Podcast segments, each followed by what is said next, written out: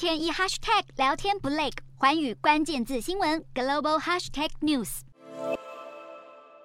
印度第一艘国造航舰气势磅礴，停泊在军港码头。而在甲板上，总理莫迪率领海军将领们隆重举行服役仪式，并揭幕了在梵语中有着英勇之意的船名“维克兰特号”。这一刻意味着印度首艘国造，也是第二艘航舰正式入列服役，也象征着印度已晋升为拥有制造航舰能力的国家。二日正式服役的维克兰特号飞行甲板长两百六十二公尺，排水量四万七千四百吨，可容纳一千六百名官兵与三十架军机。虽然航舰目前只供遏制米格二十九 K 战机进行航载起降训练，但印度海军正考虑添购法国的飙风战机或是美国的 FA 十八超级大黄蜂战机，以组建维克兰特号的舰载机队。维克兰特号造价两千亿卢比，约新台币七百六十六点三亿，全舰七成五的组件都是由国内制造，历经十七年的建造和测试后，才正式下水服役。而外界认为，印度选择在印太区域威胁日益渐增之际，将首艘国造航舰纳入海军之列，对抗中国的意味相当浓厚。而印度国防工业持续创造新突破，也代表着总体经济发展正在扶摇直上。